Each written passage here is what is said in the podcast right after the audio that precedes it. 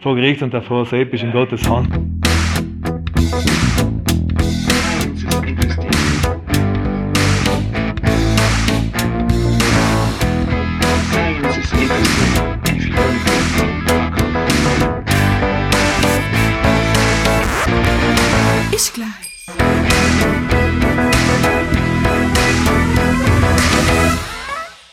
Hallo und grüß euch bei Ich gleich. Es hat lange nichts mehr von uns gehört. Wir haben lange nichts mehr getan. Das letzte Thema war bei uns E-Mobility. Und ja, jetzt haben wir lange keine, keine Zeit mehr gehabt, David, äh, weil wir, glaube ich, beide ein bisschen viel zu tun haben. Äh, wie geht's dir denn eigentlich? Ja, Marc, dei, äh, freut mich mal hier wieder zu sehen. Lange lang mal die Ehre gehabt, Gut, alle am. Telefon und WhatsApp, aber Ja. jetzt sehen wir uns einmal in Person wieder. Ja. Äh, und Anstatt dass wir mal richtig machen oder einen Podcast. jetzt machen wir wieder mal einen Podcast und ein bisschen peinlich ist es schon, wir sitzen noch gerade in der Dr. Johann Streiter Gas. Die Ja. Leute spazieren da bei uns vorbei. Wir haben ich hab mein Bierle schon getrunken, du, Ja. du hast denn du Ein? Mineralwasser. Ein Aber Mineralwasser. hat jetzt der Live-Charakter, also dass man ein bisschen blöd umschauen kann. Ja, weißt du, unser ganzes Audio-Equipment da auf dem Tischchen ausgeteilt, das passt ganz gut, glaube ich.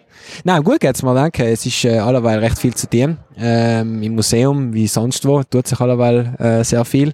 Äh, aber spannende und herausfordernde Zeiten und äh, aber auch viel inhaltliches Arbeiten. Also von dem her passt ganz gut. Aber wie gesagt, eigentlich so die Freizeitgeschichten mit dir, die sind eigentlich auch ganz geil. Ja, eben, es stimmt, aber echt, das schaffen wir es nie. Das heißt, dass unsere Freizeit ein bisschen limitiert ist. Nein, ähm, ja, bei mir nicht viel Neues. Ähm, viele Delegationen in letzter Zeit, die da waren. Unter anderem letzte Woche war eine OSZE-Delegation, äh, vor allem mit Leuten aus der Ukraine da, äh, die sich äh, über den Bildungsbereich interessiert haben. Äh, war eigentlich ein Highlight von mir, äh, weil super nette Gruppe war, voll interessiert. Und nachher haben wir es gleich gehabt, dass wir jetzt bei dem warmen Oktobertag auch noch super schönen Tag erwischen haben, wo wir übers Grüner Joch gefahren sind. Und äh, das war äh, natürlich auch für mich herrlich. Natürlich Nicht, mit E-Mobility. Genau. Nein, ich wollte nichts mehr weiter sagen. weiter, erzähl weiter. Na, selber und äh, ja, mh, heute war Kärntner Delegation da, man, man hat allem genug zu tun. Ja, verschiedene neue Projekte, die aber jetzt äh, nicht interessant sind zu erzählen. Das spoilern wir noch später. Eben, genau, also.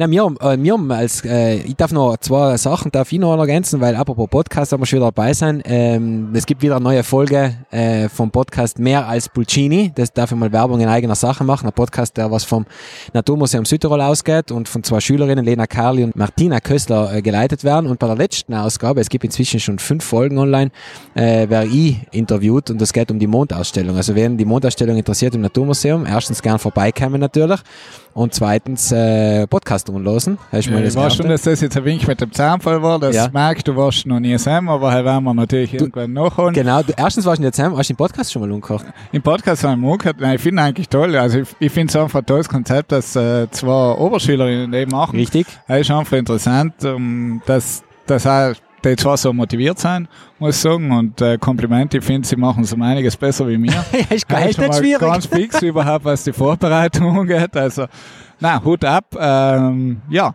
äh, apropos Podcast, es gibt ja noch einen neuen äh, Südtiroler Podcast, für den kann man ja auch ein bisschen Werbung machen. Ich habe schon wieder vergessen, wie er heißt. Pudel und Stuben heißt er. Pudel und Stuben. Pudel und Stuben und das sind, soweit ich es verstanden habe, äh, drei Südtiroler, äh, die einfach so wie mir ein bisschen über alles Mögliche reden.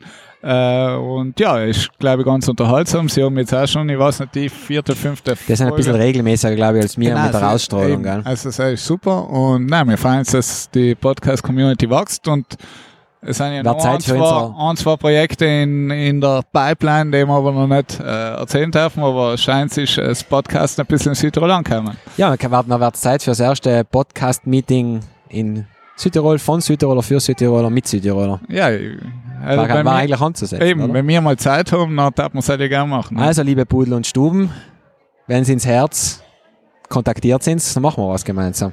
Genau, und mehr als Pulcini natürlich auch. Natürlich, aber halt ist gleich, die, die Nachricht leite ich weiter. Wunderbar. Äh, noch eine neue Nachricht gibt es, eine gute Nachricht gibt es. Äh, das werden wir jetzt auch in, in unserer Beschreibung editieren. Wir haben, eine, wir haben eine Förderung gekriegt vom Ja. Amt für deutsche Kultur, da sind wir sehr dankbar, Ja. die unsere laufenden Kosten so gut wie alle abdecken können. Wir sind überrascht, aber Wir sind überrascht, ja, also, dass das jemand toll findet, eben beim Amt für deutsche Kultur oder sonst überhaupt. Nein, nein, es ist äh, für uns super toll, dass da die Serverkosten, Domainkosten, Hosting, äh, Schnitt und so weiter, dass das alles, äh, das meiste zumindest getragen werden kann und dass wir auch ohne Werbung weiterhin genau. äh, aussenden können, wobei Werbung wäre. Ja, wär nein, eben ja, Werbung war eh nicht im Vorkommen, aber so muss das, unsere Geldbeutel äh, werden sich darüber Werden immer belastet, genau, genau, so werden immer so sehr genau. belastet und Zell ist äh, gut, also vielen, vielen Dank auch äh, ans Amt für deutsche Kultur und an genau, das Land Südtirol. danke. So, Ja, ähm, ja äh, vielleicht sagen wir, wieso wir da jetzt eben in der Dr. Streitergasse äh, sein. Das ist nicht nur, weil es so nah am Naturmuseum ist, sondern weil wir heute über ein Thema sprechen werden, das eigentlich Südtirol in den letzten Jahren, muss man fast sagen, Jahre. sehr beschäftigt hat. Und äh, über das Thema hat es äh, einen Film mittlerweile gegeben, ein Buch. Ich weiß nicht, äh, an wie vielen Abenden ich mit Freunden darüber diskutiert habe. Also auch sehr viele Stammtischgespräche sind damit äh, befüllt worden. Und allerdings eben noch jemand hat sich sehr viel damit beschäftigt. Äh, Südtirols Gerichtsbarkeit hat sich mit dem Fall auch beschäftigt. Ja, willst du jetzt nicht mal gleich sagen, was geht? es geht, es geht nicht um einen Banker. Ja, ein bisschen Spannung aufbauen. Nein, also es geht um äh, Malz und das Pestizidthema. Und äh, mir, Ich höre schon die Hörer. Uh. nein, und wir wollen eben aber nicht äh, über, über Pestizide gut oder schlecht, ja oder nein reden, weil dort jeder von uns eigentlich eine eigene Meinung und äh, die ist eigentlich irrelevant. Jetzt höre ich die Hörer. Oh.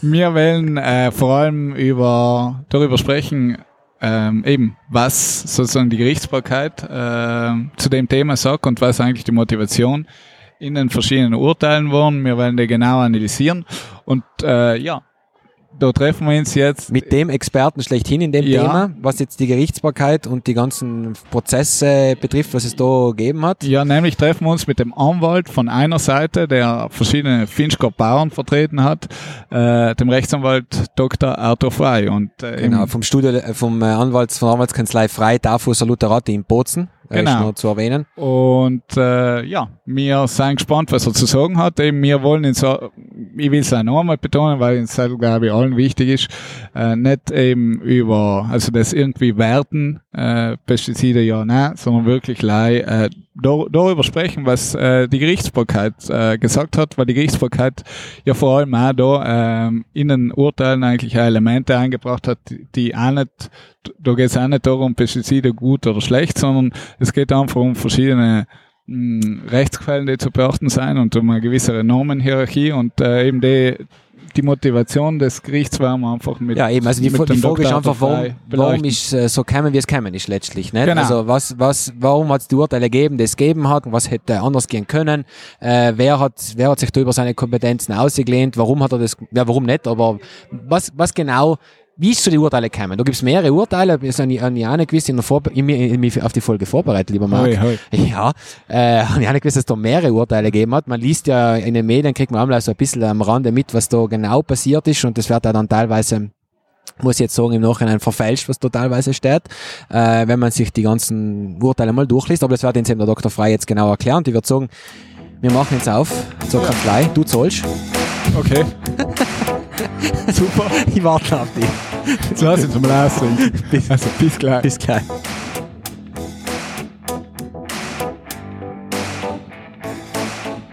So, der David und ich sitzen jetzt da äh, in der Kanzlei beim Dr. Arthur Frey und ähm, ja, wir freuen uns, dass er sich die Zeit genommen hat. Wie wir schon gesagt haben, wir werden heute über äh, ja, das Pestizidthema im Malz reden, aber wir werden nicht darüber reden, äh, wie es ja, Pestizide gut oder schlecht, wir werden das gar nicht bewerten, sondern es geht wirklich um die rechtlichen Aspekte und um die Elemente, die eigentlich dann für die Urteile entscheidend waren. Und wir lassen uns dem vom Arthur Frey erklären, der ja ähm, einen Teil der Finchgau Bauern vertreten hat. Also die ganze, äh, der ganze rechtliche Aspekt hat ja ist ja vor allem mit dem äh, Referendum, mit dem eingebrachten Referendum durch das Promotorenkomitee gestartet und das Landesgericht Bozen hat sich ja dann damit beschäftigen müssen, ist dieses Referendum rechtens und eben die Kompetenzfrage ist auf der einen Seite diskutiert worden, auf der anderen Seite, äh, ob äh, natürlich die Fragestellung korrekt war und eben gegen äh, nationale Rechte oder Unionsrecht äh, widersprechen. Und äh, ja, äh, Herr Dr. Frei, ich würde gleich Ihnen bitte das Wort geben und würde Sie fragen, einfach, dass Sie uns kurz die Elemente genauer vorstellen und was eigentlich dann der Schluss äh, war, zu dem das äh, Gericht gekommen ist. Ähm, als erstes schlage ich mal vor, dass wir per Du sein, weil es ist äh, spät, späte Stunde nach einem langen Arbeitstag und deswegen sehr gerne.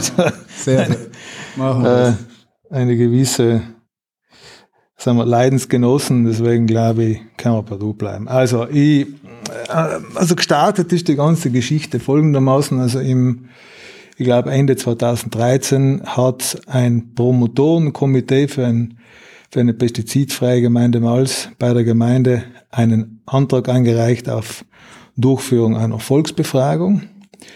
Äh, das ist so in dem Verfahren vorgesehen. Das ist also im damaligen Einheitstext vom, vom, im regionalen Einheitstext geregelt gewesen. Es gibt, äh, ist dann auch in der Gemeindesatzung hat es Bestimmungen gegeben und, und, und, die wir jetzt im Einzelnen nicht klären brauchen. Auf jeden Fall war da, war die Fragestellung folgende. Also erstens einmal die Förderung des äh, Bioanbaus in der Gemeinde und gleichzeitig die Einführung eines Verbots aller sehr giftigen, giftigen, gesundheitsschädlichen und umweltschädlichen chemisch-synthetischen Pflanzenschutzmittel und Herbizide. Die Fragestellung ist dann geprüft worden von der Gemeinde beziehungsweise von der Gemeindesekretärin und da sind gleich schon Fragen beziehungsweise Zweifel aufgetaucht, ob das in der Form überhaupt zulässig ist. Die Gemeinde hat ein Gutachten bei der Staatsadvokatur beantragt, ob so ein Verbot zulässig ist, also sowohl, sowohl hinsichtlich Gemeindezuständigkeit und vor allem auch bezüglich äh, Vereinbarkeit mit dem Unionsrecht. Die Staatsadvokatur hat dann geantwortet und die Antwort war nein. Die Gemeinde ist nicht zuständig, für diese Fragen und deswegen kann auch nicht ein, eine Volksbefragung abgehalten werden. Also das war chronologisch vor der, vor der Volksabstimmung. Das ist schon vor der, also schon vor der Volksabstimmung gewesen. Das war es im, im, im Vorfeld. Ähm, und deswegen haben sie dann auch die, den Termin, der ursprünglich festgesetzt gewesen ist, verschoben. Da ist dann, äh, dann ist es zur da gibt es also ist eine, eine, Kommission, die die Zulässigkeit bewerten muss. Der hat, das, hat sich dann über das, äh, über das Gutachten des, ähm, äh, der Staatsadvokatur hinweggesetzt und gesagt, nein, sie sehen das anders und haben das trotzdem für zulässig erklärt. Und da hat die Kommission für die Bewertung hat da das letzte Wort. Daraufhin ist die Volksbefragung neu festgesetzt worden. In der Zwischenzeit, also der Termin Ende August, Anfang September 2014 war das, glaube ich. Mhm. Dann haben wir gleichzeitig äh, dann für circa 140, 150 Mal so Bürger die Sache äh, geprüft und eine Klage eingereicht von dem Landesgericht Bozen. Das war also auch noch vor der Volksabstimmung. Und gleichzeitig haben wir ähm, eine Eingabe beim Regierungskommissariat in Bozen gemacht und auch beim Ministerratspräsidium in Rom, weil wir da deswegen, also beim Ministerratspräsidium deswegen, weil dort das äh, Dipartimento per le Politiche dell'Unione Europea angesiedelt ist, weil uns nach unserer Auffassung ist die ganze Geschichte im Widerspruch zum Unionsrecht. Dort sind dann auch zwei Gutachten zurückgekommen, die waren auch beide äh, eindeutig negativ. Also das Regierungskommissariat ebenso wie das, wie der Ministerrats, äh, das Ministerratspräsidium haben gesagt, also das geht nicht, weil du kannst nicht eine Volksbefragung machen, wo am Ende ein Ergebnis herauskommt. Also wenn die Volksbefragung äh, Mehrheit, also die Fragestellung angenommen wird, dann äh, führt das zu, dazu, dass die Gemeinde einen, eine Verordnung erlassen muss, die rechtswidrig ist, die gegen das Unionsrecht geht und deswegen äh, ist das Ganze nicht zulässig. Vielleicht gleich ganz kurz eben, weil das äh, effektiv wichtig ist, ähm, eben, dass man kurz mal äh, sagen, warum kann die Gemeinde äh, eben nicht der Forderung verlassen, die gegen Unionsrecht ist. Das hat eben mit der Rechtshierarchie, der Hierarchie der Rechtsquellen zu tun. Vielleicht ein paar Worte dazu noch ganz kurz für die netten Juristen, die uns jetzt zuhören. Ja, da machen wir vielleicht, machen wir vielleicht eine kurze, äh, kurze Klammer auf, wie das mit die, also wie die Zulassung der Pflanzenschutzmittel, wie das überhaupt geregelt ist. Also man muss dazu sagen, dass die der Rechtsrahmen extrem komplex und umfangreich ist. Also ganz oben ist äh, das Unionsrecht. Es gibt äh, eine Verordnung, die, wenn Sie interessiert, die Verordnung 1107 von 2008 über die Zulassung und das Inverkehrbringen von Pflanzenschutzmitteln. Daneben gibt es eine Richtlinie aus dem gleichen Jahr, die 128er Richtlinie, die, da geht es um die Ausbringung. Also wie werden die dann konkret angewendet. Das Problem in dem Verfahren äh, ist insbesondere die Verordnung über die Zulassung. Das sieht ein zweistufiges Verfahren vor. Ähm, auf, also zuständig für die Genehmigung der Wirkstoffe ist die Kommission steht da drinnen. Also Wirkstoffe sind die Stoffe, die was dann äh, die, die, die, also praktisch die Schadorganismen bekämpfen oder das Wachstum fördern oder das Wachstum hindern, je nachdem, was halt Sinn und Zweck von dem Pflanzenschutzmittel ist. Und dieser Wirkstoff wird in einem Genehmigungsverfahren vor der EU-Kommission durchgeführt und von der EU-Kommission genehmigt. Die Genehmigung erfolgt mit einer Verordnung und das ist äh, eine Verordnung im Sinne von Artikel 288 vom AEUV, also ist der Vertrag über die Arbeitsweise der Europäischen Union, ist ein Rechtsakt, der in all seinen Teilen verbindlich ist und unmittelbare Geltung in den Mitgliedstaaten hat. Also das ist praktisch eine Bestimmung, die direkt und unmittelbar in den Mitgliedstaaten wirkt. Und deswegen heißt im Umkehrschluss, wenn die Kommission einen Wirkstoff genehmigt, dann ist der unionsweit genehmigt. Okay. Der zweite Schritt sind die Pflanzenschutzmittel. Pflanzenschutzmittel bestehen aus Wirkstoffen und Zusatzstoffen. Das sind äh, alle möglichen, also jemand das erklären lassen von unseren Gutachtern, das sind alle möglichen Beistoffe, die da eingemischt werden, damit der Stoff wasserlöslicher ist oder weniger wasserlöslich, dass er besser haftet auf dem Baum, dass er früher oder später sich abbaut und, und, und.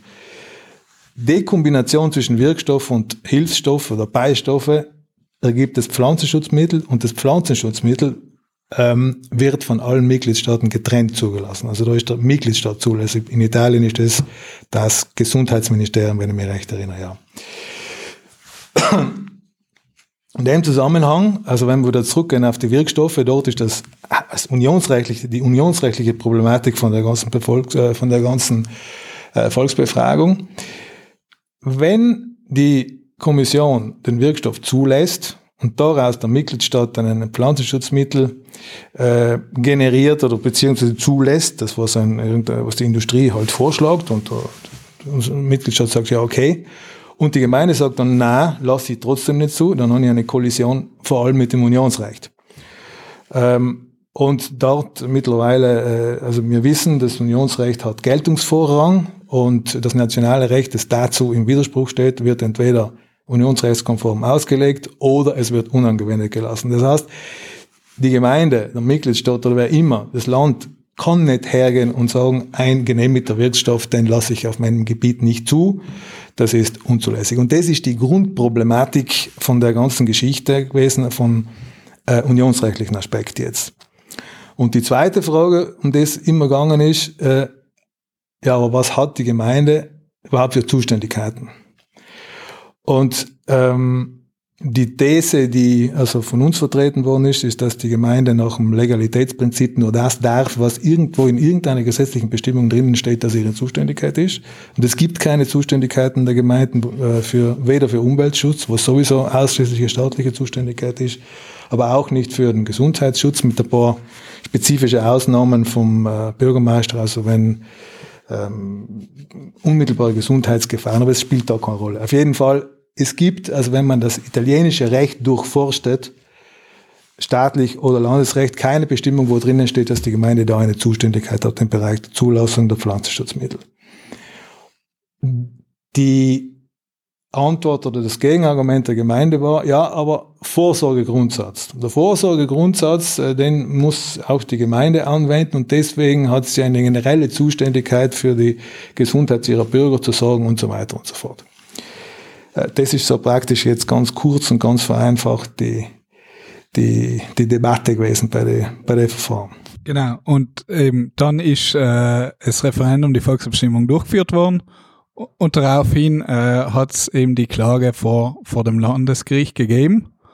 Und äh, was genau äh, waren dann eben noch einmal die, die Probleme, äh, die, die da eben äh, vor Gericht bewertet haben werden müssen? Also die ähm, Volksbefragung ist durchgeführt worden und da muss man vielleicht äh, unterstreichen, es gibt ja verschiedene Arten von Volksbefragungen, ähm, also äh, entweder nur beratende und in dem spezifischen Fall ist es ein einführendes, äh, eine einführende Volksabstimmung, die laut Gemeindesatzung verbindliche Wirkung hat. Und das ist da der springende Punkt bei der ganzen Geschichte. Also es ist nicht nur eine, eine, eine, ein Wunsch der Bevölkerung, der an die Gemeindeverwaltung herangetragen wird und die Gemeindeverwaltung tut dann im Rahmen ihrer Möglichkeiten und Kompetenzen das umsetzen, sondern äh, das ist eine Volksabstimmung einführend verbindlich. Und das ist auch eine Frage, die vom Land, äh, Landesgericht geklärt worden ist, nämlich, dass diese Volksbestimmungen, also dass diese Volks, Entschuldigung, diese Volksbefragungen deswegen ein Problem äh, generieren, weil die Gemeinde verpflichtet ist, das so umzusetzen, wie die Fragestellung war.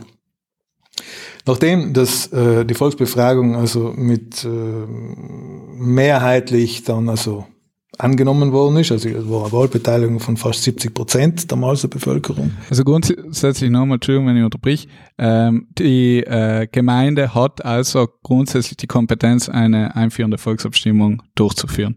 Genau, das ist so vorgesehen, das ist also im, im Regionalgesetz so vorgesehen, das ist äh, in den Gemeindesatzungen so vorgesehen. Diese Möglichkeit haben mittlerweile, glaube ich, alle Gemeinden mit mehr oder weniger äh, ein, also andere äh, Quoren für wie viel, also im Malz waren es glaube ich sechs Prozent der Wahlberechtigten, wenn die dafür sind, dann wird die Volksbestimmung, also dann ist die Volksbefragung äh, einzuleiten, sofern sie zulässig ist. Und beim Gericht beide, also die einmal eben die beratende und die verbindliche, also hätte die Gemeinde einführende, also einführende. wenn ich mich recht erinnere, war die Terminologie, ja, ja. Aber, aber hätte die Gemeinde mal entscheiden können, sowohl die eine wie auch die andere Befragung machen zu können, oder? Ähm, das, also man hätte, also ursprünglich, also vom Promotorenkomitee war es eine, eine einführende Volksbefragung. Man hätte natürlich, also hätte zum Beispiel die Kommission sagen können, na, also das geht nicht, aber du kannst aber auf jeden Fall eine beratende machen.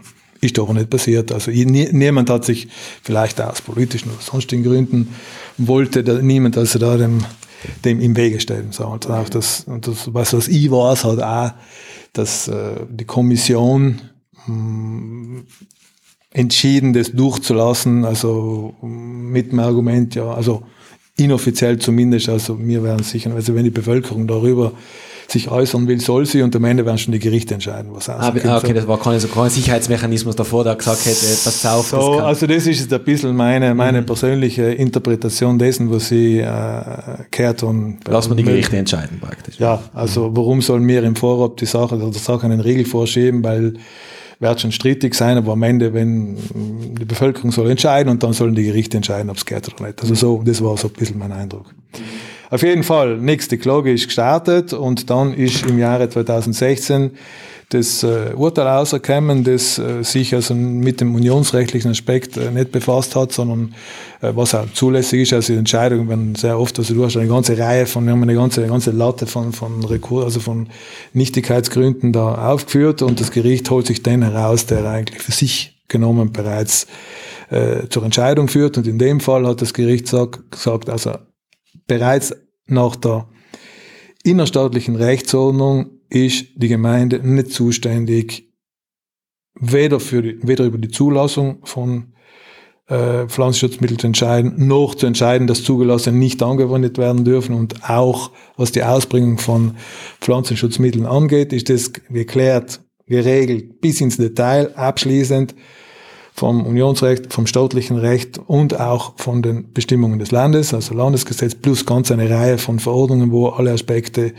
eben geregelt sind, wie und unter welchen Umständen die Pflanzenschutzmittel auszubringen sind. Das geht also von der Ausstattung von Sprühgeräten bis Abstandsregelungen und äh, was Abschu abtrifft, äh, hemmende oder mindernde Maßnahmen und so weiter und so fort. Also für dich, Gemeinde, ist da kein Raum mehr, ähm, normativ tät, also Normen für eine Normsetzung, es sei denn, dass irgendwo die übergeordneten Bestimmungen einen Raum dafür lassen. Und da gibt's ein, zwei Dinge, also äh, nach den, äh, es könnten die Gemeinden zum Beispiel verhindern, dass der Abstand von 30 auf 10 Meter heruntergesetzt wird. Da ist etwas im nationalen Aktionsplan drinnen zu dem Thema. Oder dass die Südtirol hat es also vorgesehen in den Landesregierungsbeschlüssen, dass die Gemeinden in Absprache mit dem Land bestimmte sensible Gebiete definieren können, die über das hinausgehen, was im nationalen äh, Aktionsplan schon vorgesehen ist.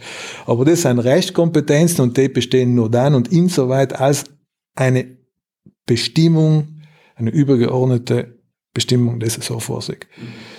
Das ist also im Kern der, die Aussage des Landesgerichtes und deswegen hat das also Landesgericht hat gesagt, du hast keine Normsetzungskompetenz und deswegen ist das gesamte Verfahren, also die gesamte Volksbefragung von den ersten Schritten des Promotorenkomitees bis zur Verlautbarung des Bürgermeisters, der das Ergebnis bekannt gegeben hat, nichtig. Punkt. So. Damit war das äh, Verfahren vor dem Landesgericht abgeschlossen. Es behängt derzeit die Berufung vor dem Oberlandesgericht. Also die Gemeinde hat dagegen berufen und das hängt vom Oberlandesgericht. Das ist damals, ja, ich glaube, das Promotorenkomitee, das war auch Partei von dem, also ein Promotorenkomitee in Person des Vorsitzenden Dr. Johannes Fragner Unterbertinger. Und äh, aber die, die Berufung, glaube ich, hat die Gemeinde gemacht, wenn ich mich recht erinnere. Ja.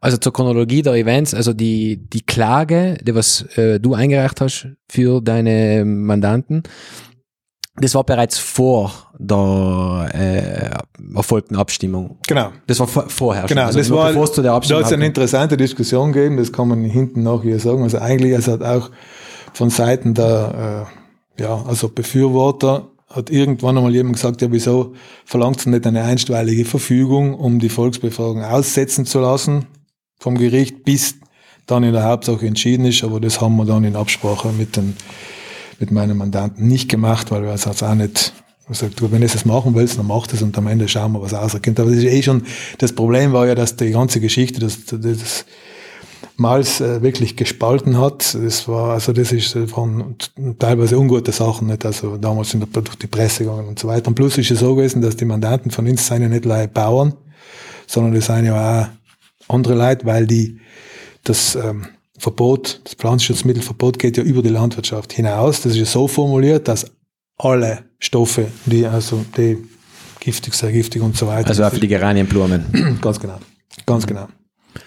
Das Urteil war dann vom Landesgericht, das war dann 2016, richtig? Das war Ja, genau, 2016 ja, aha. und die Berufung ist äh, ausständig beim Oberlandesgericht. Anhängig noch beim Anhängig und, Oberlandesgericht, ja. und wann, wann weiß man schon, wann das. Äh, Ja, das müsste also demnächst, also wir haben jetzt die, die letzte Verhandlung war, glaube ich, vor 14 Tagen und, und äh, ja, Schluss, Schlussschriftsätze demnächst und dann in ein paar Monaten gehen wir mal davon aus, dass das das Urteil kommt. ja. Weil, weil danach kann man vielleicht noch darauf eingehen, es gibt ja dann noch ein Urteil, was gerade jetzt erst rausgekommen ist, vom Verwaltungsgericht. Genau, das ist die, das ist dann die zweite, das ist dann Schiene. die, die zweite Phase von der ganzen, von der ganzen Geschichte. Was noch äh, eine interessante Geschichte, interessant.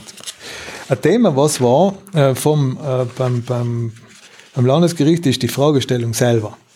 Weil da steht drinnen, also sehr giftig, giftig, gesundheitsschädlich und umweltschädlich. Und da steht chemisch-synthetisch. Und äh, es hat dann umfassende Diskussionen gegeben, weil eine, ein Grundsatz der äh, Volksbefragungen ist, und überhaupt aller Referenten, ob es staatlich oder auf kommunaler Ebene sein, ist, dass es muss erst einmal im Kompetenzbereich der Gemeinde sein, es muss aber auch die, die, die Fragestellung klar sein. So, klar und verständlich. Jetzt, äh, was heißt giftig, also sehr giftig, giftig, gesundheitsschädlich und umweltschädlich? Also äh, ein Malser hat das einmal sehr treffend ausgedrückt, also ja, eigentlich sind die Leute gefragt worden, ob sie sterben wollen. Ne? Und also das zum Thema Volksbefragung und suggestive Fragestellung. Auf jeden Fall, das Ganze ist dann, hat dann zu reichlich Verwirrung geführt, weil äh, erstens einmal chemisch-synthetisch ist eine, eine Definition, die Pseudo, also wissenschaftlich, was ich verstanden habe, nicht ist, aber das ist eine, eine Pseudodefinition, die aus dem Bioanbau kommt. Und ähm, das Problem aufgeworfen hat, dass eigentlich dadurch die Zielsetzung des Referendums konterkariert worden ist, weil es stimmt zwar, dass im Bioanbau die Wirkstoffe nicht chemisch-synthetisch sind, aber es stimmt auch, haben auf jeden Fall die Sachverständigen da äh, in dem Verfahren mir erklärt, dass bei den Pflanzenschutzmitteln, die im Bioanbau zugelassen sind, die Zusatzstoffe sehr wohl chemisch-synthetisch sein können. Also eben die ganze Geschichte mit, mit äh, Haftung und nicht Anhaftung und so weiter. Und das heißt, dass wenn man das jetzt wortwörtlich nimmt, dass eigentlich das sogar dazu führen könnte, dass das Ganze überhaupt nicht mehr durchführbar ist, weil auch die äh, biologischen Mittel nicht mehr anwendbar sind. Und das andere Problem war, das käme, war das sehr giftig, giftig und so weiter. Das Ganze kommt ja aus der Stoffrichtlinie. Äh, das kennt jeder, also man sieht beim, beim äh, Abflussreiniger ist hinten das Kreuz drauf oder, oder, der Totenkopf und so weiter. Das sind also die, die Piktogramme beziehungsweise die, die, die Risikosätze aus der alten Stoffrichtlinie. Nicht? Also etwas ist sehr giftig, wenn, der, äh, wenn, das, wenn, wenn der Stoff halt so dann zu eventuell sogar zum Ableben führen kann und so weiter. Aber das Missverständnis, was da war, ist, und was glaube ich den Leuten auch nicht so bewusst gewesen ist, das mir ehrlich gesagt auch nicht, dass sich das auf das auf den Stoff bezieht, wie er wieder, wieder, also der Verwender ihn in die Hände kriegt, also der abgepackte, das Konzentrat. Nicht? Also nur wenn da, also weil da oben ist ein, ein Gesundheitsgefährd, das heißt also, wenn ich in Kontakt mit dem Mittel komme, aber wenn ich dann das bestimmungsgemäß verwende, also wie bei den Pflanzenschutzmitteln verdünne, dann darf es nicht mehr gesundheitsschädlich sein, sonst darf es nicht zugelassen werden. Also das Ganze hat eben so ein bisschen einen suggestiven Unterton gehabt, wo man, und die Unterscheidung ist ja nie geklärt worden. Es ist ja in den Broschüren nicht geklärt worden, dass äh, eben damit das gemeint ist, sondern wenn jemand das hört und nicht der Wissenschaftler ist oder sich mit dem Bereich auskennt, dann meint er, ja, also da werden Dinge gespritzt, die eventuell sogar äh, schwer gesund, gesundheitsgefährdend sind. Also das ist, die Unterscheidung ist komplett unter den Tisch gefallen. Also in, der, in diese Klassifizierung fallen also alles Mittel rein, die schon zugelassen sind.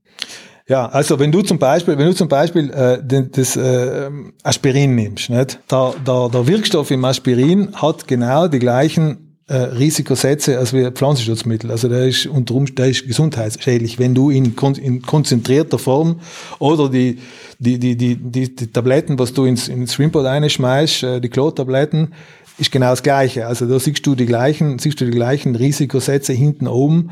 Äh, also haben mir damals halt die, die Herren Sachverständigen erklärt und das ist das Problem, nicht, dass er das da nicht mehr unterschieden wird.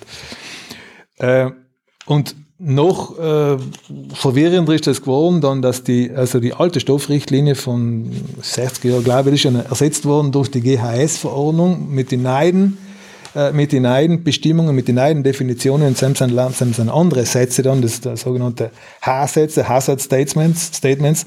Und zum Beispiel zum Beispiel, äh, die, ähm, das, was im, im, im Bioanbau zulässig ist, also der typische, der typische äh, Calciumpolysulfid, auf gut Deutsch Schwefelkalk, der in der, im Bioanbau verwendet wird, der hat die gleiche, äh, nach der GHS-Verordnung jetzt die gleiche Klassifizierung, nämlich H351, kann vermutlich Krebs erzeugen. Also und das ist das Problem, also mit der, was, was die Gemeinde dann eingeführt hat, also wären die eigentlich mitverboten worden. Also es war das Ganze so, um mitzuteilen, dass das Ganze ein relativ ein relatives Tohuwabohu war, was jetzt überhaupt genehmigt, verboten, zulässig oder nicht zulässig ist. Aber nochmal, vielleicht zurückzukommen, ähm, wo im Grunde die, wie du es jetzt beschrieben hast, missverständliche Fragestellung, war im Grunde eh irrelevant, weil ja schon äh, sozusagen es das Ausschlaggebende für die Entscheidung war eben die Unvereinbarkeit mit äh, eben Unionsrecht war. Nicht, nicht Unionsrecht, nicht einmal. Also ist, Nation, Entschuldigung, also in dem Fall nationalen Recht. Genau, genau, also ja, weil ja. einfach laut national, also, also ausgehend von der Verfassung, ähm, äh, Artikel äh, also 118 oder 117 Absatz 6 und auch das äh, Gesetz von 2003 hat das Gericht alles durchdekliniert von vorn bis hinten und hat, ist zur Erkenntnis gekommen, nein, die Gemeinden sind da nicht zuständig. Das war praktisch das Ergebnis. So. Dann ist die zweite Phase angelaufen und das war dann äh, die Verordnung. Das heißt, also im, im System der Volksbefragung ist vorgesehen, dass die Volksbefragung nicht an sich bereits zu einer Gemeindebestimmung führt, sondern ist ein Auftrag an die zuständigen Gemeindeorgane, in dem Fall äh, Gemeinderat eine Verordnung zu erlassen, wo diese Verbote drinnen sind und das hat die Gemeinde dann gemacht. Langen hin und her und, und noch einmal Anpassungen, Gemeindesatzung und, und äh, gewundenere Formulierungen und und und, aber letztendlich hat die Verordnung ähm, bestimmte, bestimmte Pflanzenschutzmittel verboten. Also wieder mit demselben System giftig, so wird's gesagt, und eine Reihe von sonstigen Bestimmungen eingeführt, insbesondere Abstandsbestimmungen, die was dann eben äh, große Probleme ausgelöst haben. Und über über dem noch eventuell reden können, wenn es will. Äh, diese Verordnung ist dann wiederum von angefochten worden von mehr oder weniger die gleichen Kläger, was bereits vom Landesgericht unterwegs gewesen sind. Da sind ein paar dazugekommen, ein paar sind weggekommen. Aber es sind allen bei die 150, ca. 150 Leute gewesen. Äh, in diesem Fall ist jetzt das Verwaltungsgericht zuständig gewesen und der Rekurs ist dort eingereicht worden und das ist jetzt vor kurzem äh, das Urteil ergangen und das Verwaltungsgericht hat praktisch dieselbe, also in dieselbe Kerbe geschlagen, nämlich, dass die Gemeinde keine Zuständigkeit hat, ähm, eine Verordnung zu erlassen, wo flächendeckend bestimmte Pflanzenschutzmittel einfach verboten werden oder wo ähm, Anwendungsvorschriften erlassen werden, die über das ausgehen, was der Staat und das Land schon bestimmt hat. Insbesondere die famosen 50 Meter Abstandsbestimmungen. Aber jetzt eine blöde Frage. Wenn, wenn das Landesgericht bereits sagt, liebe Gemeinde, du hast deine Zuständigkeit überschritten, ähm, wieso macht dann der Gemeinderat trotzdem diese ist es jetzt, ist es einfach, weil, weil das Gericht vom Landesgericht später gekommen ist wie die Gemeindeverordnung oder, weil ich meine, wenn ich ein Urteil habe, was negativ ist, wieso gehe ich dann her und brauche jetzt nochmal ein Urteil vom Verwaltungsgericht, dass man das eigentlich eh das Gleiche nochmal bestätigt? Das habe ich jetzt nicht ganz. Äh, da antworte ich zunächst einmal mit der Gegenfrage, weil das ein bisschen ins Politische geht. Äh, warum hat die Gemeinde überhaupt eine, oder wieso haben die Promotoren überhaupt eine Volksabstimmung darüber abgehalten, um giftige und sehr giftige Pflanzenschutzmittel zu verbieten. Wenn in Südtirol hoch 90 Prozent der Landwirtschaft, also abgesehen von der biologischen, noch äh, also integrierte An An Anbau betreibt. Also in integrierten, integrierten Absbau nach den Argus-Richtlinien sind giftige und sehr giftige Pflanzenschutzmittel überhaupt nicht zugelassen. Also das Ganze hat einfach, ich weiß nicht, vielleicht äh, wirkt es besser, vielleicht macht es mehr, äh, weiß man es nicht, ich weiß es nicht. So. Also, um auf die Frage zurückzukommen, was du mir gestellt hast, es war rechtlich gesehen nicht zwingend gewesen, dass die Gemeinde eine Verordnung erlässt. Also die Gemeinde hätte auch sagen können, gut, jetzt wissen wir, das Referendum, äh, also die Volksabstimmung war unzulässig, deswegen gibt's auch die Ver die Bindungswirkung mehr. Wir, die Gemeinde muss nicht tätig werden, weil das Gericht ja gesagt hat, man hätte auch sagen können, gut, jetzt warten wir mal ab, was die Berufung bringt und wenn die Berufung das Gleiche sagt, dann ist die Sache sowieso gegessen.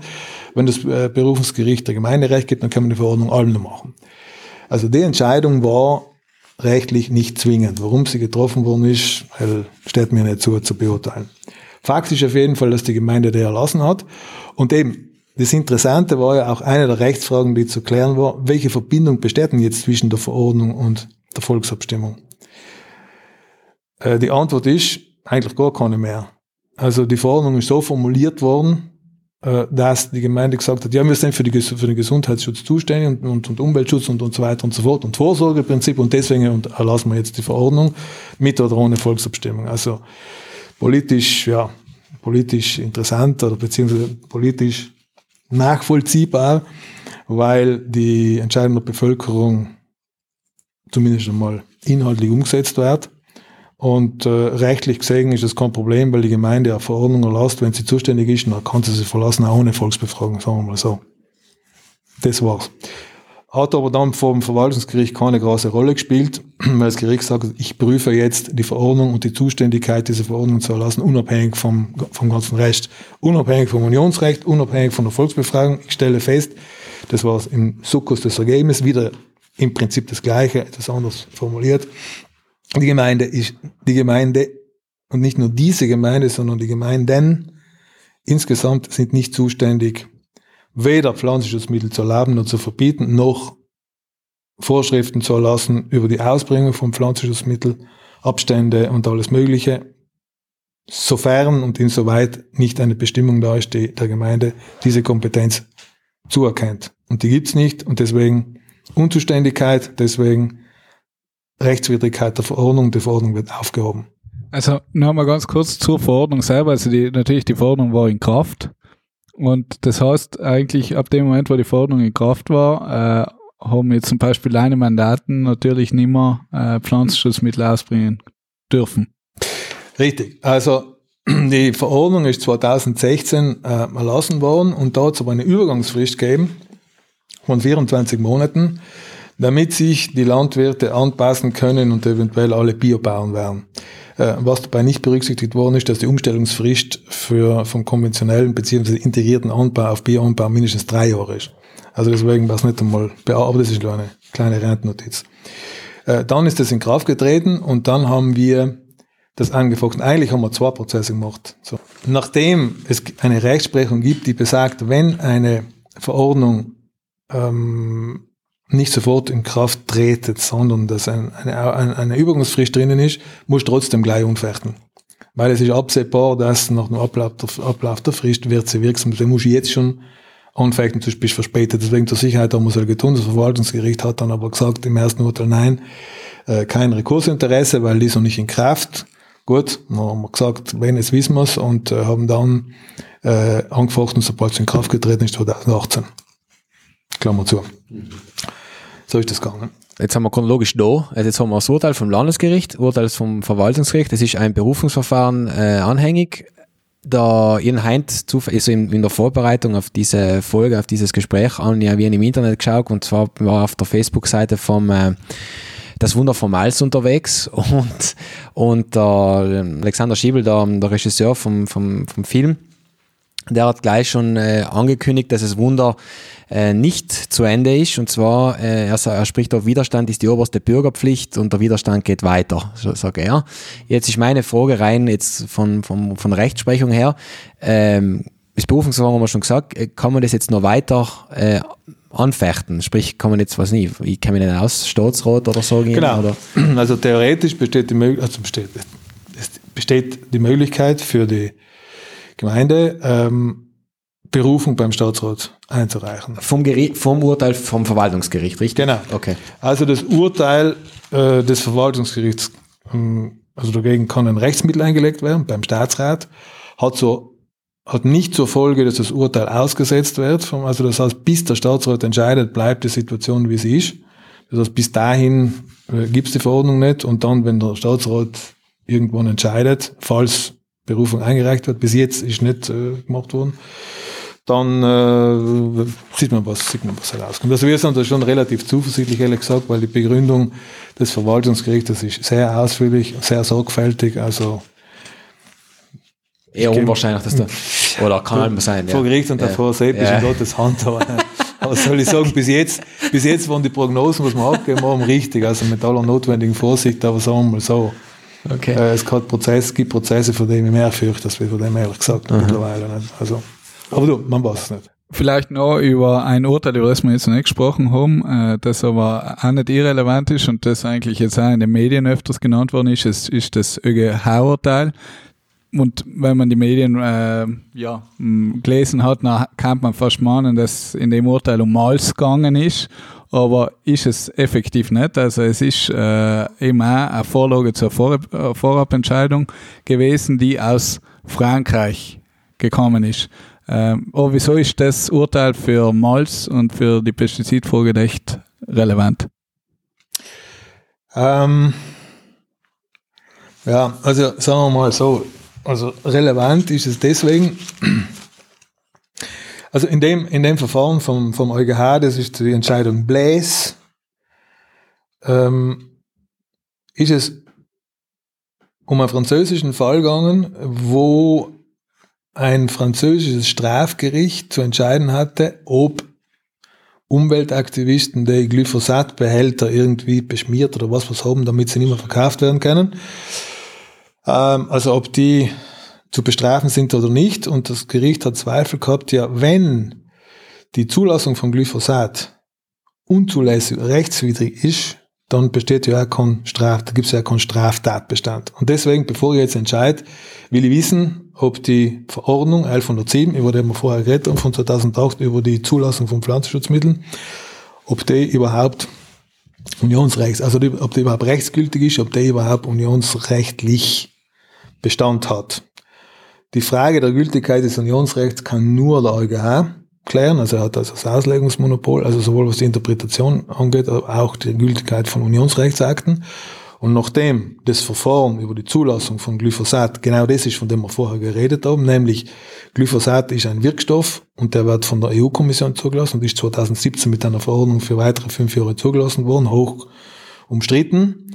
Deswegen hat das Gericht gesagt, will ich vom EuGH geklärt wissen, ob diese Verordnung überhaupt zu einer rechtskonformen Zulassung führen kann, weil ich frage mich, ob diese Verordnung mit dem Vorsorgegrundsatz kompatibel ist. Und da ist wieder der Vorsorgegrundsatz aufgetaucht, der ja auch beim Malser-Verfahren eine große Rolle gespielt hat. Und deswegen besteht eine Analogie zum Verfahren, weil die, der Grundsatz der Vorsorge geklärt worden ist, beziehungsweise der EuGH hat gesagt, so wie das Verfahren geregelt ist, ist, also so wie das Verfahren von der Verordnung geregelt ist, ist das mit dem, mit dem Unionsrecht und insbesondere mit dem Vorsorgegrundsatz kompatibel. Es wird da genügend Transparenz hergestellt und die Grundsätze, nach denen die Zulassung erfolgt, nämlich die äh, Prüfung auf wissenschaftlicher Basis und unter Beachtung des Vorsorgegrundsatzes reicht aus, dass die Kommission eine Entscheidung treffen kann, die rechtsgültig ist. Ob sie das dann im Einzelfall tut oder nicht, ist nicht entschieden worden. Also muss man da ganz dick unterstreichen und unterscheiden. In dem Verfahren ist nicht umgegangen, ob die Zulassung, Zulassung von Glyphosat zulässig ist. Also ob die Verordnung der Kommission unten richtig oder falsch war, sondern nur ob das Verfahren, das von der Verordnung definiert ist, ausreicht oder nicht. Und Sam hat der, hat das ist deswegen ein sehr interessantes Urteil, weil es wird durchanalysiert äh, und durchdekliniert, ähm, was der Vorsorgegrundsatz ist und so weiter und so fort und dass das passt. Aber nicht, dass der Einzelfall, dann, dass dann das einzelne äh, Mittel, das zugelassen wird, dass das dann richtig, richtig war oder nicht richtig war. Das ist ja noch ein ganz anderes Thema. Aber der Rechtsrahmen ist in Ordnung. So. Vielleicht eben da noch mal ganz kurz, äh, was genau sagt, was ist der Vorsorgegrundsatz oder wie kann man das definieren? Und ähm, vielleicht auch Interesse haben, wie schaut denn eigentlich so ein Zulassungsverfahren dann aus eigentlich? Vielleicht kannst du jetzt da sagen. Ja, also das Zulassungsverfahren selber, also das ist eine komplexe Geschichte, sehr langwierig, also aber im, im Kern läuft es so, dass äh, ähm, ein Unternehmen, das Interesse hat, einen Wirkstoff zuzulassen, macht, stellt einen Antrag über den Mitgliedstaat an die Kommission, muss die ganzen wissenschaftlichen, müssen, muss die ganzen wissenschaftlichen Unterlagen ähm, liefern.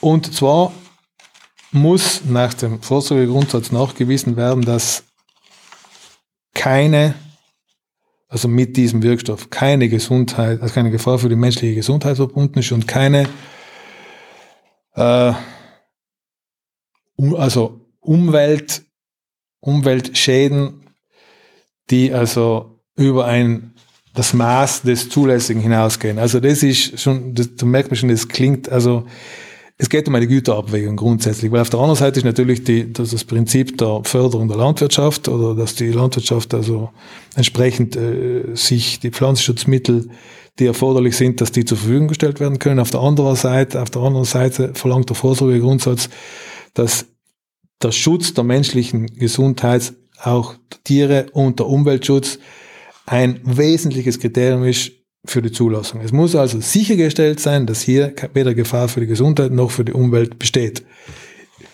Wobei der Vorsorgegrundsatz sagt, es ist ein hohes Schutzniveau, also nicht null Risiko, was ergibt's nicht, aber es ist ein, ein hohes Schutzniveau und das muss nachgewiesen werden durch wissenschaftliche Studien. Und Sam kommt dann der, der Moment der Wahrheit. Nicht? Also ähm, ich glaube, wir haben vorher schon gesagt, also dass die, ähm, die Kommission muss dabei die alle verfügbaren ähm, wissenschaftlichen Daten berücksichtigen und die Ergebnisse, die neuesten Ergebnisse der internationalen Forschung. Wenn man, äh, es ist auch in dem Verfahren, ist ja immer wieder die Kritik, dass da bestimmte Studien nicht berücksichtigt werden, die Cocktail-Effekte nicht berücksichtigt werden, das nicht berücksichtigt werden und Cell und das, was da vorgelegt wird, das sind sowieso äh, Studien, die von den Antragstellern kommen. Das ist auch der Vorwurf gewesen in dem Verfahren vom EuGH. Der EuGH hat gesagt, das ist der erste Schritt. Aber es müsste dafür sorgen, dass das erstens einmal validierte Verfahren sein. Und zweitens äh, musst du Kommission selber aktiv werden und dir die Gutachten holen, wenn Zweifel bestehen, dass da irgendetwas nicht stimmt. Beim Glyphosat zum Beispiel ist es so gewesen, dass äh, also erstens einmal, die, ich erinnere mich den Namen vom Institut, das Internationale Krebsforschungsinstitut hat gesagt, es ist möglicherweise krebserregend. Daraufhin hat die Kommission gesagt, gut, dann werden wir die europäische ähm, Agentur für Lebensmittelsicherheit in Barmoden beauftragen, ein Gutachten zu erstellen. Die haben ein Gut, also die haben das alles zusammengefasst, was ein Gutachten da ist und sind zum Schluss gekommen, na, es ist aller Voraussicht nach, also nach dem derzeitigen Erkenntnisstand nicht krebserregend. Dann war das immer noch nicht genug. Dann ist eben die, die, die Studie da, die, das möglicherweise krebserregend ist und alle möglichen anderen Einwände. Und ist nochmal eine Studie gemacht worden von der äh, Chemikalienagentur, wiederum eine europäische Behörde, die das bestätigt hat, dass es nicht äh, krebserregend ist nach derzeitigen Stand der Wissenschaft. Ähm, dann hat es eben eine Kampfabstimmung gegeben in einem Ausschuss, wo die Mitgliedstaaten drin sind, wo der deutsche äh, Landwirtschaftsminister dann das Zünglein an der Waage war, weil es ja ein Mords äh, gegeben hat in Deutschland, weil die Umweltministerin eigentlich dagegen war und so weiter. Und deswegen ist es dann für fünf Jahre zugelassen worden. Also man sieht, dass da das letztendlich auch der EuGH gesagt, die inhaltliche Entscheidung, die sachliche Entscheidung ist eine Entscheidung der Wissenschaft. Und ich kann nur garantieren, dass ein Verfahren da ist, dass der wo erstens einmal die Kommission in der Lage ist, alle Informationen vom Antragsteller zu bekommen, die sie braucht, um zu entscheiden. Und der Vorsorgegrundsatz sagt dann letztendlich, falls Zweifel bestehen, falls unklar ist, falls man nicht feststellen kann, ob das jetzt dann wirklich nicht gesundheitsgefährdend ist oder umweltschädlich, dann hat die Kommission die Möglichkeit, vorsorglich die Zulassung zu verweigern oder Beschränkungen aufzulegen. Und sie muss nicht beweisen, dass es umweltschädlich ist, sondern umgekehrt, wenn Zweifel bestehen, dann auch wenn es nicht nachgewiesen ist, dann kann sie nach dem Grundsatz der Vorsorge die Sache stoppen und sperren. Was ja in den angelsächsischen Ländern ein bisschen anders ist. Jetzt haben wir ja die Geschichte mit den Punitive Damages, nicht? Also jetzt geht man davon aus, dass die Industrie selber Interesse hat, dass es passt. Und wenn es nicht passt, dann sind die Sanktionen so brachial, dass sie sicher ein Interesse haben, das nächste Mal das nicht mehr zu tun. Der Vorsorgegrundsatz ist praktisch das Umgekehrte, dass man sagt, es braucht eine Zulassung und für diese Zulassung gibt es ein Verfahren und am Ende gibt es eine Positivliste von dem, was passt und was da in der Liste nicht drin ist, ist nicht zugelassen. Das ist im Kern sozusagen der Vorsorgegrundsatz. Das ist aber ein Grundsatz, der an den Unionsrechtsgesetzgeber gerichtet ist und nicht an die Mitgliedstaaten. Also die Gemeinde, das was Malz getan hat, passt nicht. Also kann ich sagen, Vorsorge, deswegen ich, ich sorge jetzt vor. So, das ist so in Großen und Ganzen der, der Sukkus von dem, von dem Urteil. Und als, als Kuriosität, sagen wir mal, der Staatsrat ähm, widerspricht jetzt dem Urteil vom Verwaltungsgericht mm, und da vergehen jetzt wieder, was weiß ich, ein Jahr oder länger. Ähm, sagen wir mal, der Staatsrat entscheidet sich jetzt, na, die Gemeinde hat recht gehabt, äh, hätte sie machen dürfen ist das dann rück, äh, ist dann die Umstellungsfrist für einen konventionellen Bauer dann eigentlich schon ähm, abgelaufen oder startet die dann von dem Moment von neuem, die, die zwei Jahre Übergangsfrist, die da einberahmt worden sein? Nein, nein, die, das würde, dann, wär, dann würde die, äh, dann, dann wäre es richtig interessant. Also sollte der Staatsrat ähm, dem, also den, das, das Urteil des Verwaltungsgerichtes verwerfen und feststellen, dass die Verordnung rechtsgültig ist, dann äh, zitiere ich, was du vorher gesagt hast, dann geht's, geht der Kampf erst recht weiter, weil dann kommt nämlich die ganze Frage des Unionsrechts zum Tragen.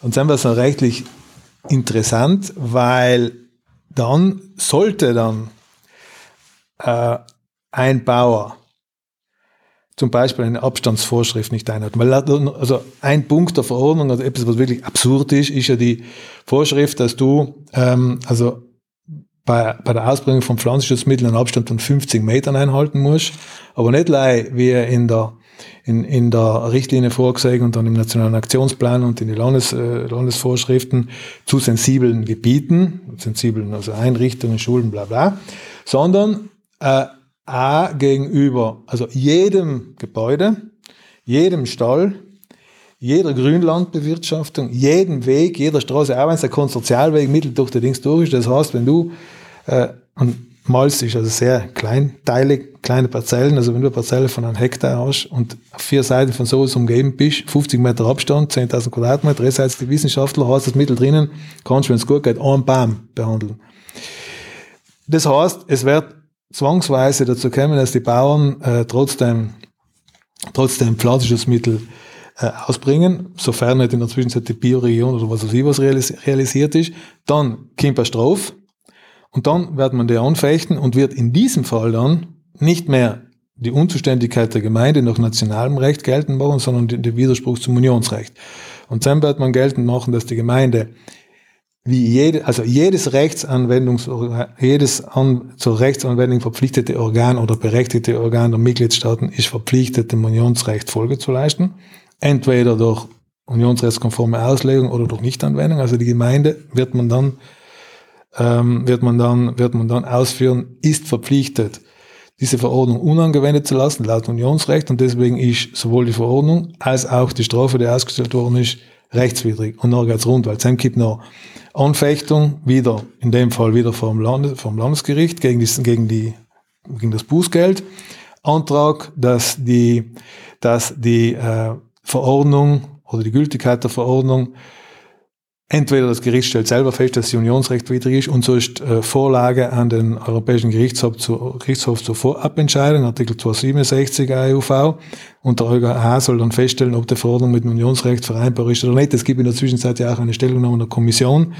Äh, irgendein Parlamentarier Österreicher oder was im Zusammenhang mit Glyphosat gefragt, ja, ist es zulässig, dass man äh, das Glyphosat jetzt intern verbietet und die Kommission hat genau das gesagt, was mir halt in die, also in die Theorie, äh, Geltungsvorrang und so weiter und so fort. Das heißt, dem geht es noch weiter. Dem ist nicht fertig. Und deswegen, ich denke, dass irgendwann wird sich vielleicht die Erkenntnis durchsetzen, dass diese Geschichten nicht ähm, vor Gericht zu lösen sein, sondern dass man da mal einen Diskurs darüber halten muss, ob es wirklich sinnvoll ist, dass man mit Verboten arbeitet oder ob man vielleicht einen kooperativen Weg findet. Ne? Weil einer der Vorwürfe oder beziehungsweise eine der Feststellungen, die in einem Verfahren getroffen worden sind, ist ja, dass das Problem dieser, also die Bauern haben das, haben das mehrfach gesagt, also das Problem ist ja nicht, dass biologisch produziert werden muss, weil biologisch produzieren heißt, dass die Qualität, Qualität, also die optische Qualität geringer ist und die Mengen geringer wird ausgeglichen durch einen höheren Preis. Es gibt eine Studie vom Raiffeisenverband, dass unterm Strich ökonomisch mehr oder weniger das Gleiche rauskommt. Ist aufwendiger, ist ein bisschen risikoreicher. Aber das Problem ist, dass die Maß der Bevölkerung, also interessant wäre es gewesen, wenn die Fragestellung weitergegangen wäre. Also wenn, wenn also hier nur mal biologisch bearbeitet, gearbeitet werden darf, seid ihr dann bereit, eine Abnahmeverpflichtung einzugehen und den Bauern das abzukaufen, weil ich habe mal oben gefragt bei einer von den Veranstaltungen, wie hoch der Anteil vom äh, Konsum, beziehungsweise also die, der Konsum von Bio-Lebensmitteln ist. Also wie viel Bio-Lebensmittel werden in Malz gekauft? Und das war eine ernüchternde Erkenntnis, nämlich genau gleich viel wie in alle anderen Gemeinden. Drei, vier Prozent. fünf Prozent maximal. Also deswegen da ans Modell, wenn das kooperativ wäre, dann braucht man nicht äh, braucht man nicht, äh, Kampf geht weiter, sondern die Bauern sagen, du, ist kein Problem. Also wenn, wenn wir das schaffen, dass das irgendwie, deswegen auch der Vorschlag von der Bierregion Oberfinchgau, der interessanterweise oben von einigen der Promotoren selber abgelehnt worden ist, weil das würde dann auch bedeuten, dass die ganzen Grünlandbewirtschafter, also die Bauern, Investitionen, Ställe und so weiter und so fort, das ist eine komplexe Geschichte. Ne? Also grundsätzlich äh, eben sollte jetzt eine Gemeinde sagen, okay, wir wollen es einer pestizidfreien Gemeinde geben, gibt es eben keine sozusagen rechtliche Lösung dafür, sondern eine politische Lösung. Wenn ich deine Worte so jetzt Recht, ja, also plakativ also zusammenfassen kann. Ja, das war jetzt ein kleiner Aus, äh, Ausrutscher in die, in die, äh, ins große Ganze und nicht ins Rechtliche. Aber heute wie heute, also nach der derzeitigen Rechtslage, nach der derzeitigen, äh, nach den Urteilen, die wir haben, betrifft das, was wir für Malz gesagt haben, betrifft jede andere Gemeinde. In Europa? Europa nicht, weil in, in, in Deutschland draußen kann ja sein, dass die Gemeinden eine Zuständigkeit kriegen, weiß ich nicht. Ich nicht. Aber in Italien, auf jeden Fall, also meines Wissens ist das überall gleich. äh, gelagert. Es hat ja mal ein Urteil gegeben, Malasko in Trient, wo der Staatsrat gesagt hat, dass dieses Verbot zulä zulässig ist, das ja all wieder zitiert wird. Letztendlich waren ganz andere Voraussetzungen. Dann hat es den National nationalen Aktionsplan gegeben. Und vor allem ist die Frage der Zuständigkeit im Rekurs nicht aufgeworfen worden. Mhm. Und dann hat der äh, Staatsrat dick eingeschrieben, Zumal diese Frage, und nachdem es ja noch ein Dispositionsgrundsatz, muss ja der Rekurssteller sagen, was er, was er zu beanstanden hat, nachdem das nicht äh, aufgeworfen worden ist, kann ich darüber auch nicht befinden. Und dann ist das gesehen, kann man ja, also in Malosko war es zulässig deswegen. Und jetzt ist die Situation eine andere. Und das, was da jetzt entschieden worden ist, gilt für alle Gemeinden Südtirols auf jeden Fall. Und die denke, also Italien, außer es gibt irgendein Regionalgesetz, was sagt, die Gemeinde kann. Mhm. Wäre möglich, als Südtirol sicher nicht. Also wir haben ein bisschen, was mir jetzt gefragt haben, auch schon im Vorgespräch, nicht, was wir jetzt da die Frage weiterleiten, wie hätte die Gemeinde Mals, wie hätten die Promotoren vorgehen können, um diesem Ziel äh, näher zu kommen, ohne jetzt das im, im gerichtlichen Streit zu wirken. Ein bisschen haben wir eh schon drüber geredet, nicht? aber, aber wie, wie kann man rechtlich formal in so einem Fall vorgehen, damit man sich nicht in die äh, rechtlichen Nesseln, heißt es jetzt einmal, setzt? Also es gibt, äh, es gibt schon eine Möglichkeit. Nur, also grundsätzlich, was nicht geht, ist eine, eine Pauschal, ein Pauschalverbot. Was allerdings möglich ist, dass man gegen, gegen Zulassungen von bestimmten Pflanzenschutzmitteln oder Wirkstoffen gerichtlich vorgeht. Also wenn man zum Beispiel geltend machen will, dass eben bestimmte Studien nicht berücksichtigt worden sind, die, oder dass der Stand der internationalen Forschung ein anderer ist, dann kann ich das gerichtlich geltend machen. Also gegen einzelne Pflanzenschutzmittel. Äh, hätte man in Mals auch machen können. Also wenn man meint, dass bestimmte Mittel, dass das nicht passt, dann muss man muss es anfechten. Es gibt ja fürs Glyphosat, äh, also, Entschuldigung, und dann gibt es ja die Möglichkeit, also ähm, die Kommission kann ja zugelassene Pflanzenschutzmittel, da gibt es ein eigenes Verfahren in der Verordnung, entweder nachträglich beschränken, nachträglich widerrufen, wenn es also neue Erkenntnisse, wissenschaftliche Erkenntnisse gibt, oder auch die Mitgliedstaaten für die Pflanzenschutzmittel haben, die gleiche Möglichkeit. Da gibt es eine ganze Verfahren mit Beteiligung der Kommission, Beteiligung des Antragstellers und so weiter. Also sowas kann man ja dann initiieren, wenn man glaubt, dass es bei irgendwelchen Mitteln nicht passt. Es gibt ja dann, es gibt einen Fall, also ein, ein äh, Urteil jetzt, ein ganz ein frisches, wen es interessiert, wo es genau um die Zulassung von Glyphosat geht. Also dort hat eine italienische äh, ähm, eine Associazione Nazionale Grano Salus heißt das, und das Urteil ist äh, T125 vom Gericht, also nicht vom Gerichtshof, wo es eben genau um die Frage gegangen ist, äh, ist die Zulassung von Glyphosat, Verlängerung über um weitere fünf Jahre, ist das zulässig oder nicht? Und die haben genau die Punkte geltend gemacht und gesagt, also äh, nicht alle, nicht alle, ähm, äh, der Stand der Forschung ist ein anderer.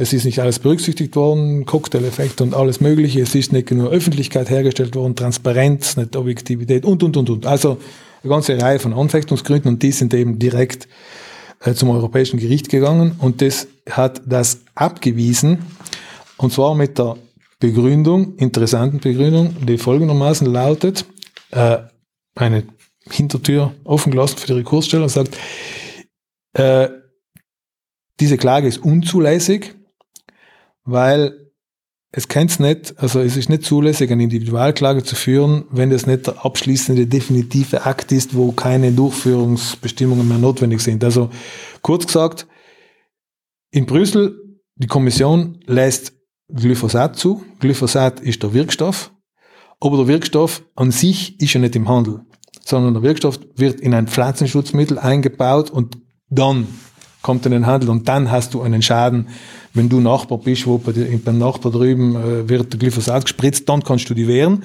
und deswegen musst du die vor den nationalen Gerichten äh, gegen die Zulassung des Pflanzenschutzmittels wehren. Nationales Gericht, das nationale Gericht kann dann vorlegen dem EuGH, der feststellt, ob die Kommissionsentscheidung gültig war oder nicht. Also ist eigentlich eine Formentscheidung. Aber das ist ein Weg, der konkret möglich wäre. Und in Mals, ich meine, einer der Promotoren ist äh, wissenschaftlich bewandert zumindest. Nicht? Also, das, also wenn man da meint, irgendwelche äh, Studien wären nicht berücksichtigt worden, Cocktail-Effekt oder was weiß ich, dann kann man das hier geltend machen. Das wahrscheinlich wäre das da,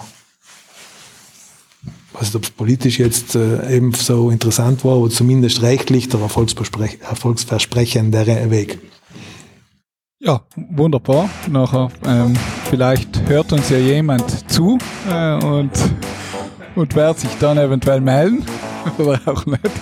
Und ja, danke fürs Gespräch auf alle Fälle und äh, eben für, für die interessanten Ausführungen. Und äh, ich glaube, es war mal wichtig, dass wir einfach auch die, die rechtlichen Aspekte bei dem sehr emotional diskutierten Thema in Südtirol in den letzten Jahren beleuchtet haben und da einfach äh, auch mal aufgezeigt haben, äh, eben, was eigentlich ja Rechtsprinzipien und Rechtsstaatlichkeit für einen Wert haben und dass eben nicht immer nur um rein inhaltliche Aspekte geht.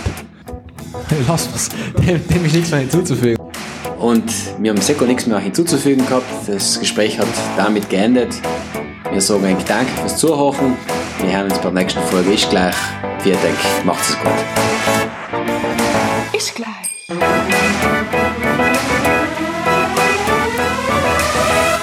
Warte, warte nochmal.